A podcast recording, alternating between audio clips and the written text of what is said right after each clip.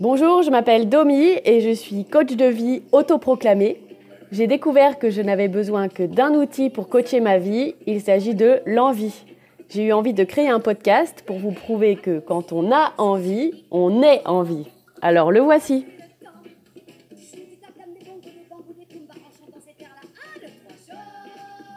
Oui, c'est bien Annie Cordy en fond sonore. J'avais envie. Vous écoutez l'épisode 33 du podcast Envie avec 3 i comme dans i. Cet épisode s'appelle S'il suffisait d'aimer. Dans cet épisode, je continue à utiliser mon lave-vaisselle pour euh, apprendre à aimer. Apprendre à aimer. Ah non, c'est pas cette chanson que j'ai choisie. Vous aussi, quand vous dites apprendre à aimer, euh, vous visualisez Florent Pagny qui chante sa chanson en langage des signes ou il y a que moi? Bon bref, en tout cas bonne écoute. Comment font ces autres à qui tout réussit? Qu'on me dise mes fautes, mes chimères aussi. Moi j'offrirai mon âme, mon cœur et tout mon temps. Mais j'ai beau tout donner, tout n'est pas suffisant. S'il suffisait qu'on s'aime, s'il suffisait d'aimer, si l'on changeait les choses un peu, rien qu'en aimant donner. S'il suffisait qu'on s'aime, s'il suffisait d'aimer, je ferais de ce monde un rêve, une éternité. Bah ouais, ça paraît simple quoi. S'il suffisait qu'on s'aime, euh, bah ce serait quand même plus cool. Hein. Je ferais de ce monde euh, une éternité. C'est marrant d'ailleurs, comme dès qu'on parle d'amour, il y a une notion spirituelle. Il y a euh, Balavoine qui se demandait la semaine dernière où est le sauveur? Et euh, Jean-Jacques, à travers la voix de Céline, qui pense que s'il suffisait qu'on s'aime, euh, nous ferions de ce monde une éternité. Il semble qu'il y ait vraiment quelque chose de mystérieux, voire de mystique en ce qui concerne l'amour.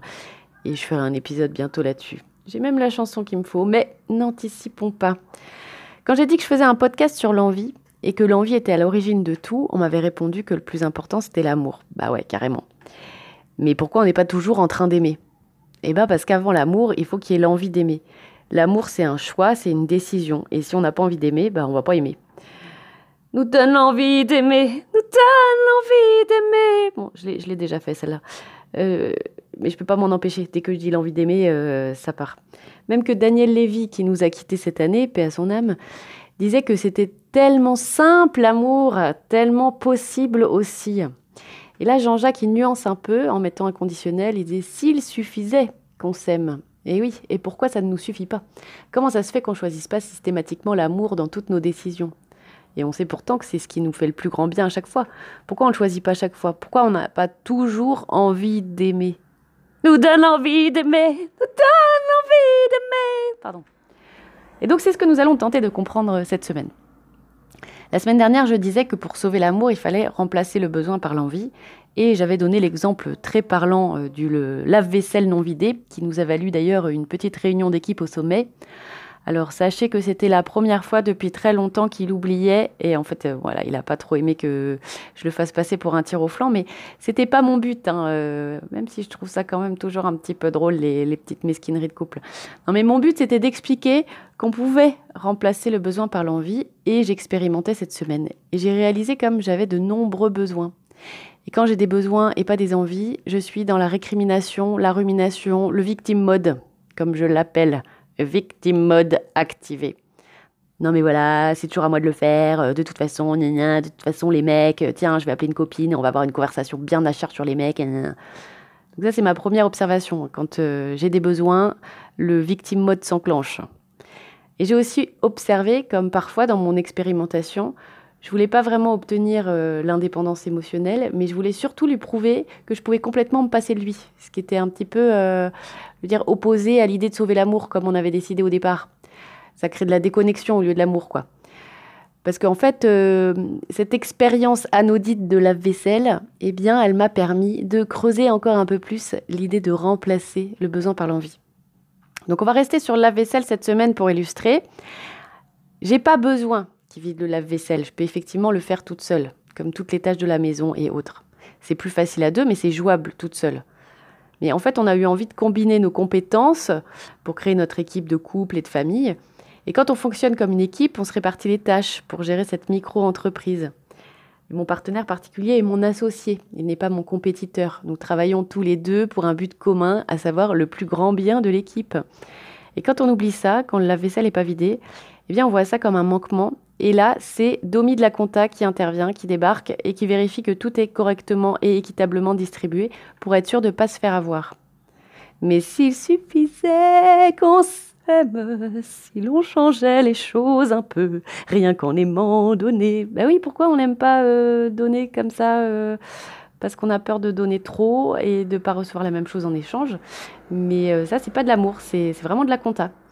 L'amour, c'est vider le lave-vaisselle, même quand c'est pas à moi de le faire. Alors, on est tous d'accord avec l'idée, mais quand on est devant le lave-vaisselle, ben, on n'est plus très sûr que c'est vrai. Et on se demande euh, à ce moment-là, mais comment font ces autres à qui tout réussit? Qu'on me dise mes fautes, mes chimères aussi. Parce qu'effectivement, en allant regarder nos chimères, on pourra peut-être trouver des réponses pour essayer de faire de ce monde un rêve, une éternité. Et je vous disais la semaine dernière que j'avais lu un livre cet été qui s'appelle Aimer ce qui est de Byron Katie. Alors Byron Katie, c'est une, américaine. C'est elle qui a inspiré Brooke Castillo et son modèle, le modèle de Brooke dont je vous ai déjà parlé dans l'épisode 1, L'envie d'avoir envie.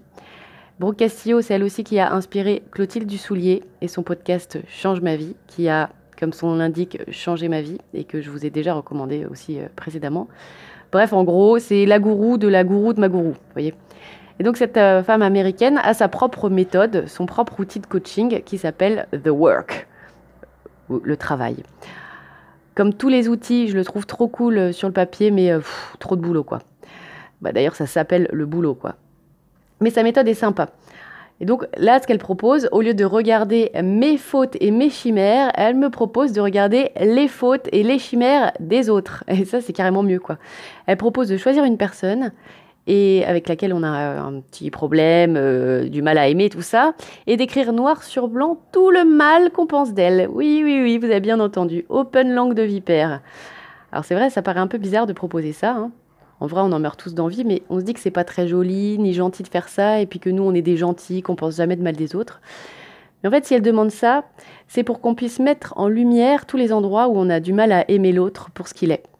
Parce que tout le mal qu'on pense de quelqu'un d'autre, c'est tous les endroits où on aimerait qu'il soit différent. Toutes ces choses qu'on imagine qu'il ou elle devrait faire, mais ne fait pas, ou ne devrait pas faire et fait. Et c'est tous ces jugements qui nous empêchent d'avoir accès à l'amour inconditionnel pour une personne.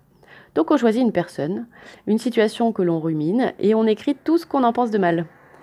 Et elle précise de ne pas hésiter à être bien mesquin. Voilà, c'est pas grave, c'est juste un papier, c'est entre moi et moi, personne ne va le lire. Et puis c'est pas parce que je l'écris que c'est pire que quand je me contente de le penser. Donc ça c'est la partie euh, du travail qui est assez cool.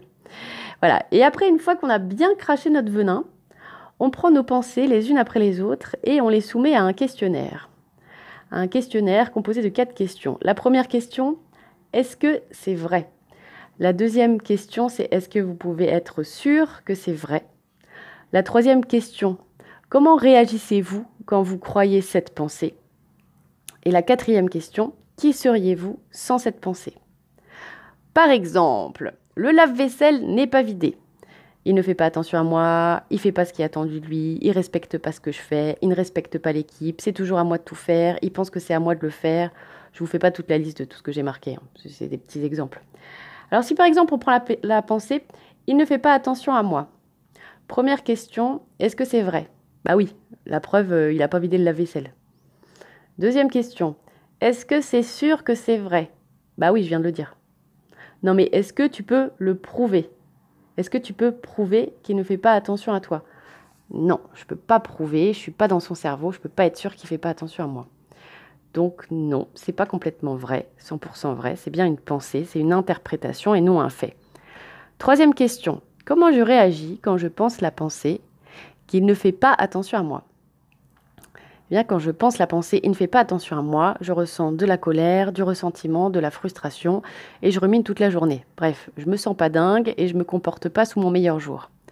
Quatrième question. Et comment je me sentirais sans cette pensée? Ah, Celle-là, elle n'est pas évidente, parce qu'il faut déjà avoir reconnu que c'était une pensée, une pensée optionnelle, que c'est moi qui choisis de la penser, que c'est pas la réalité et que je pourrais penser tout à fait autre chose. Et parfois, on est tellement persuadé que notre pensée est la vérité qu'on peut même pas s'imaginer sans cette pensée. Donc bref, on essaye. On peut juste la retirer le temps de faire le travail d'imagination, hein, on la reprendra juste après. Donc si je ne crois pas la pensée, il ne fait pas attention à moi. Si je fais vraiment l'effort de supprimer cette pensée quelques instants de ma tête, bah je me sens tranquille, je me sens pas énervée, quoi. Et là, en fait, ce qui me fait souffrir, c'est la pensée, quoi. C'est la pensée, il fait pas attention à moi. Et cette pensée-là, elle n'est pas obligée. Mhm, intéressant. C'est pas le fait que le lave-vaisselle soit pas vidé qui m'énerve, c'est cette pensée. Et ensuite, elle propose de poursuivre avec cette pensée pour vraiment découvrir qu'elle est optionnelle et pas 100% vraie. Elle propose de prendre cette pensée et d'observer la pensée contraire. Elle appelle ça le retournement. Il ne fait pas attention à moi, je peux réfléchir à son contraire, ça donne il fait attention à moi. En quoi c'est tout aussi vrai? Et là, je trouve tous les exemples qui me le prouvent. Bah déjà, il vide le lave-vaisselle tous les matins, sauf euh, celui-là, donc tous les autres matins. Il fait attention à moi et je le remarque même plus. Elle propose aussi de mettre un je à la place du il. En quoi la pensée que j'applique à l'autre s'applique aussi à moi? Donc dans mon exemple, ça donnerait je ne fais pas attention à lui. Et effectivement, quand il vide pas le lave-vaisselle, je fais pas attention à ce qui a pu se passer pour lui ce matin-là. Et tous les autres matins, je fais plus attention au fait qu'il le fasse. Quand je suis en train de ruminer, je fais pas attention à ce qui est bien chez lui. Un autre retournement, ça peut être je ne fais pas attention à moi. Dans ces moments-là, effectivement, je me torture, je rumine, je ne fais pas attention aux émotions que je choisis de ressentir dans, ce retour. Donc ce retournement est vrai aussi.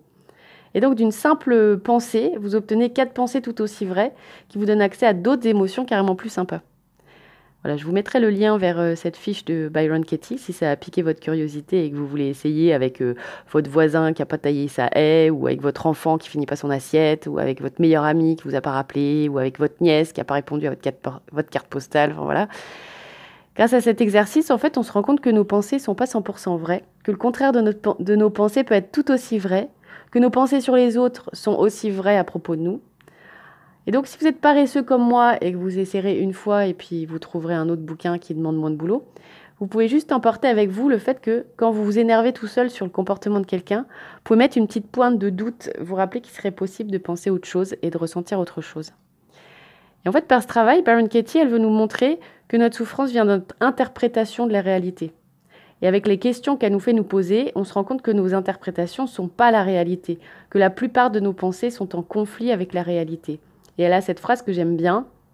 Quand on se bat avec la réalité, on perd, mais seulement à chaque fois. Et plus on prend du recul sur nos interprétations, sur nos pensées, plus on sème un peu de doute et d'ouverture dans notre façon de voir le monde, et plus on se rapproche d'aimer ce qui est. Quand on arrête de regarder la vie, les autres, avec un filtre qui nous dit comment ils devraient être, plus on apprend à aimer juste ce qu'ils sont. Bref, j'ai vidé le lave-vaisselle. Bon, la dernière fois avec du ressentiment, mais la prochaine fois, j'essaierai avec de l'amour parce que je pourrais penser à tous les autres jours où il l'a fait et je pourrais penser à toutes les fois où il fait attention à moi. Voilà, alors moi, je me sers du lave-vaisselle pour apprendre à mieux aimer. Et il y a un chanteur qui utilise aussi l'électroménager pour parler d'amour. Ce sera la chanson de la semaine prochaine. Cette chanson se trouve évidemment sur la playlist en vie.com avec 3 i, disponible sur Spotify, ou sur l'article dans mes chroniques qui s'appelle Playlist, avec la liste de ma collection de chansons françaises. Vous avez deviné? Vous voulez participer Eh bien, n'hésitez pas à m'envoyer votre audio. Vous vous enregistrez sur votre téléphone. Ensuite, vous écrivez un mail à l'adresse envie.avec3i.gmail.com que je mettrai en note de cet épisode. Vous cliquez sur le trombone, joindre fichier audio et hop, vous paraissez à la fin de mon épisode. Comme Lorraine qui participe régulièrement ou Leslie qui s'est carrément prêtée au jeu en improvisant avec son ukulélé. Merci pour votre écoute. À jeudi prochain.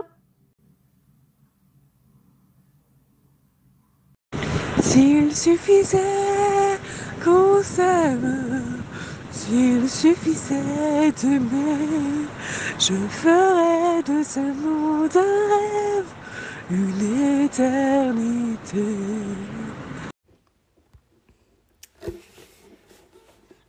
Je